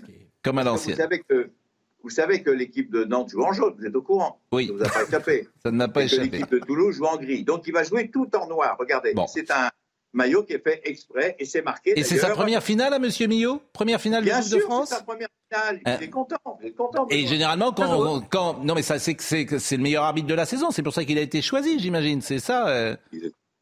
Exactement, Patrick. C'est une récompense. avec Bah, écoutez, confirme. merci. C'est le, c'est le meilleur arbitre de la saison et c'est pour ça qu'il arbitre demain. Et pour conclure, je voudrais Oui. simplement vous dire que actuellement, il y a près de 24 000 Mm. arbitres euh, dans le football français et que la fédération, par Philippe Diallo, et cherche 1000 arbitres féminines et 1000 arbitres masculins. Voilà, pour que ça se passe bien pour la saison 23-24. Et Voilà bien des bonnes restez avec nous, puisque si vous, vous avez euh, Benoît Millot, nous, nous avons Brigitte Millot. Chacun a son euh, Millot. Et euh, Brigitte, elle est, à l'an- elle est à l'antenne chez nous demain matin euh, et elle va parler du sommeil, quelque chose qui intéresse beaucoup Frédéric Becbédé. Vous êtes sorti hier soir? Euh, oui, mais pas trop tard, ça va. Ça va. Je- quoi? Comment vous l'avez remarqué? Bah, euh, Non, je trouve que vous êtes ma- en présent, mais c'est quoi pas trop tard pour vous? Une heure du matin. Ah oui, ça c'est Bon, vous êtes rentré, raisonnable. euh. Parce que c'était plutôt nuit blanche. euh. Oui, euh, autrefois. Mais voilà, ça, c'est l'histoire ancienne. Brigitte Millot nous parle euh, du sommeil hier et vous pourrez. euh, bonjour docteur Millot, c'est demain à 10h sur l'antenne. La, vision du sommeil a changé. Le regard que l'on porte sur le sommeil a changé. Avant, c'était valorisé. Tu voyais les gens qui travaillaient puis qui faisaient la sieste. Tu vois, c'était, c'était. Maintenant, c'est presque honteux, quoi. Quand tu fais la sieste, tu le dis pas. hein. Quand tu fais une grasse mat, tu le dis pas. Mais oui, c'est, c'est pas très bien vu. Et surtout, ce qui a changé, c'est que les gens ont l'impression que ça ne sert à rien. Il y a une étude qui a montré que 20% des jeunes pensent que dormir ne sert à rien. Donc tu imagines. Alors que pas du tout. Alors que pas du tout. C'est indispensable. Alors euh, justement, réexplique-nous bah, tout ce qui se passe la nuit et du coup pourquoi c'est si important de, de- de bien dormir? Alors déjà, juste une remarque toute simple. Si on passe un tiers de sa vie à dormir, c'est que c'est utile. Indispensable. C'est indispensable. C'est vital. Il ne faut pas oublier que, euh, par exemple, notre cerveau, il travaille encore plus la nuit que le jour. C'est vrai que euh, c'est un peu honteux de dire qu'on aime dormir. On- Il, pa- il paraît que euh, le président de la République dort très peu. Peut-être ça explique ses problèmes. Oui. Il, Et la il a besoin de se reposer un peu plus. Et la sieste, alors? C'est un effet bénéfique. En tout cas, Eh ce oui. qui est intéressant, c'est qu'il met en scène l'idée qu'il dort très peu. Et euh, c'est un peu valorisant de dire je dors 3 heures ou 4 heures euh, par jour. Ah oui, mais Vous croyez que c'est un robot qui réveille les ministres? Euh, Les gens dorment très peu. Comment C'est pour ça qu'ils sont dirigeants. Parce qu'ils ont fait plus que les autres, ils en font plus que les autres. Un dirigeant, ça dort peu. Mm. C'est ce qu'avait compris Napoléon. Mm. Exactement. Bah, moi, je trouve qu'il devrait dormir plus longtemps parfois. Parce que quand tu vois le résultat. euh, je les- Napoléon aurait dû dormir plus longtemps. Euh, Somaya Labidi rappelle les titres du jour. Hier, c'était le président et aujourd'hui, c'est sa première ministre qui fait une halte surprise sur un marché de Poissy dans les Yvelines. Des visites impromptues dont l'objectif est d'éviter les casserolades. Comme vous le voyez sur ces images, Elisabeth Borne a pu déambuler à la rencontre des habitants avec le maire de la ville, Carl Olive. Elle se rendra ensuite chez Safran avec les Villa Coublé pour parler emploi des seniors et santé au travail. La colère contre la réforme des retraites interrompt un match de rugby. Agen Nevers a été interrompu à la, 50e, à la 51e minute hier soir par une coupure d'électricité. Une coupure organisée par la CGD. La CGT est revendiquée sur Twitter avec ce message. La CGT Énergie 47 revendique la mise en sobriété énergétique du stade Armandie. La rencontre a toutefois pu reprendre environ 25 minutes plus tard. Et puis le pape François est, est arrivé en Hongrie durant cette visite de trois jours. Le Saint-Père doit rencontrer le Premier ministre Viktor Orban. Viktor Orban qui appelle comme lui à la paix en Ukraine sans pour autant couper les ponts avec la Russie. Chaque vendredi, nous évoquons également Philippe Labro, l'essentiel chez Labro, qui euh, sera programmé dimanche euh, sur euh, C8. Et ce dimanche, Philippe reçoit Dominique Bonnat pour son dernier livre. Je ne sais pas si vous l'avez lu d'ailleurs, Les Partisans, qui est formidable. Formidable. C'est une biographie euh, exactement de deux monstres de la littérature française, Kessel et, et Druon. J'imagine de deux L'oncle écrivains. et le neveu, ils étaient. Ils étaient oui. écrit le chant des partisans. Euh, Druon était le fils du frère de Joseph Kessel. Exactement, et j'imagine que vous avez aimé Les Grandes Familles, pourquoi pas, de Druon, qui avait été adapté au cinéma. Euh, écoutez ce euh, passage, parce que vous serez également sur le plateau, je crois. Eh oui, oui. Ah. Je, je- je ne quitte pas ces news euh, en ce moment. Là, Vous je- êtes- voilà. Là, c'est C8. Ah, pardon. Là, là, c'est CNews, là vous êtes sur. CNews, mais là, ce qu'on va voir, c'est sur C8. D'accord, donc c'est le- Avec euh, l'ami euh, Philippe Labro. C'est le plateau d'à côté. Exactement, on pourra vous voir euh, dimanche. Donc ils deviennent tous les deux des, des succès extraordinaires. Il n'y a pas de jalousie, il n'y a pas de rivalité, non? Oui, c'est beau, entre deux écrivains qui écrivent parallèlement leurs œuvres. Mm. Il y a plutôt une complicité de l'écriture, à la fois parce qu'au fond, Druon s'est forgé à l'école de Kessel, Ouais. c'est-à-dire cette école de la clarté, cette école des, des conteurs. Ouais. Euh, mais en même temps parce qu'ils aiment écrire souvent ensemble. Ils écrivent euh, épaule contre épaule, on pourrait dire. Ouais. Leurs écritures se sont mêlées non seulement pour écrire Le chant des partisans à Londres en 43, mais pour d'autres œuvres, notamment, par exemple, quand Druon euh, transforme Le coup de grâce de, Joseph Kessel, qui est une longue nouvelle, en une pièce de théâtre. Donc euh, ces, écritures mêlées, j'avoue que ça m'a assez fascinée. C'est aussi des hommes d'une autre époque, parce que Boris Druon, il est flamboyant. Là, sa personnalité, euh, aujourd'hui, même vestimentairement. euh, Et les, les- et les rois maudits, il ne faut pas l'oublier, a inspiré Game of Thrones. Game of Thrones n'existerait pas sans les rois maudits. Bon, le roi maudit, il n'a pas tout écrit, paraît-il. Non, non, non. Il, Il a été un il peu aidé. Non, non, il assumait Mm. le fait qu'il travaillait en équipe. Ouais. Et puisqu'on parle, et puisqu'on parle d'aide, je voudrais rendre hommage à un immense journaliste qui a bien connu Dominique Jamais, qui était Paul Gilbert, et qui a aussi beaucoup écrit pour Kessel. Voilà. Euh, Jacques Vendroux est, est avec nous euh, et on va le remercier. Jacques, vous vouliez dire un dernier mot? Vous serez au Stade de France demain, Jacques? Surtout- non, mais je voulais surtout, parce que c'est une première mondiale qu'un Ah. Oui. arbitre accepte de parler en direct à la télévision chez mon ami Pascal Pro avant une finale de, de Coupe de France. Donc d'abord, Bah, merci pas- au corps arbitral et surtout merci de m'avoir facilité les choses. Parce qu'on n'a pas que des amis à la fédération. Philippe Diallo, euh, Éric Borghini, Patrick Lermite et surtout Anthony Gauthier. Et il faut aider les arbitres. C'est très important. Ils font partie du film. Et je salue mon ami, mon ami Patrick Mahé, supporter du Football Club de Nantes. Ne l'oublions pas. Merci, cher Jacques. J'apprécie ta cravate de Liverpool. Bon, vous serez au Stade de France demain? Bien sûr. Et puis l'arbitre, euh, nous Oui, l'avons- bah, j'ai compris, l'arbitre, il sera. Vous avez un pronostic pour demain? Moi, je pense que Toulouse va gagner. D'accord. Bah, écoutez, je vous remercie. C'était votre dernière émission. C'était la dernière fois. Il y a des choses qu'on peut pas dire, vous le savez bien.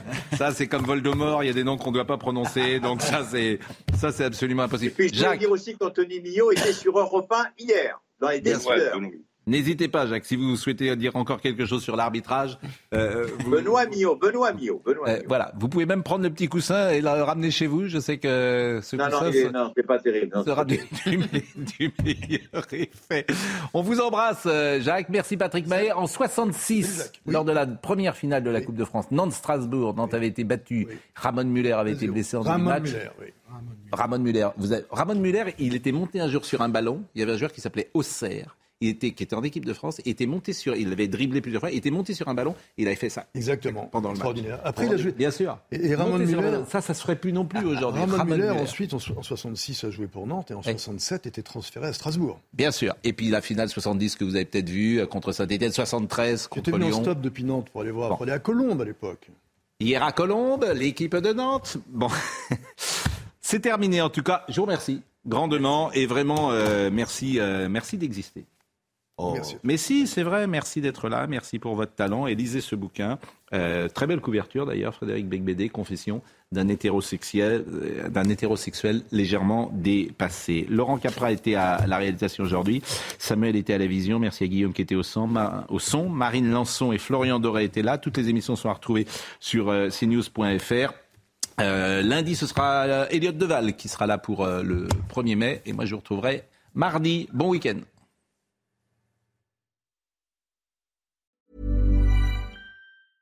Mom deserves the best, and there's no better place to shop for Mother's Day than Whole Foods Market. They're your destination for unbeatable savings, from premium gifts to show-stopping flowers and irresistible desserts. Start by saving 33% with Prime on all body care and candles. Then get a 15-stem bunch of tulips for just $9.99 each with Prime. Round out Mom's menu with festive rosé, irresistible berry chantilly cake, and more special treats. Come celebrate Mother's Day at Whole Foods Market. Planning for your next trip? Elevate your travel style with Quince. Quince has all the jet setting essentials you'll want for your next getaway, like European linen, premium luggage options, buttery soft Italian leather bags, and so much more. And it's all priced at 50 to 80% less than similar brands. Plus, Quince only works with factories that use safe and ethical manufacturing practices. Pack your bags with high-quality essentials you'll be wearing for vacations to come with Quince. Go to quince.com slash trip for free shipping and 365-day returns.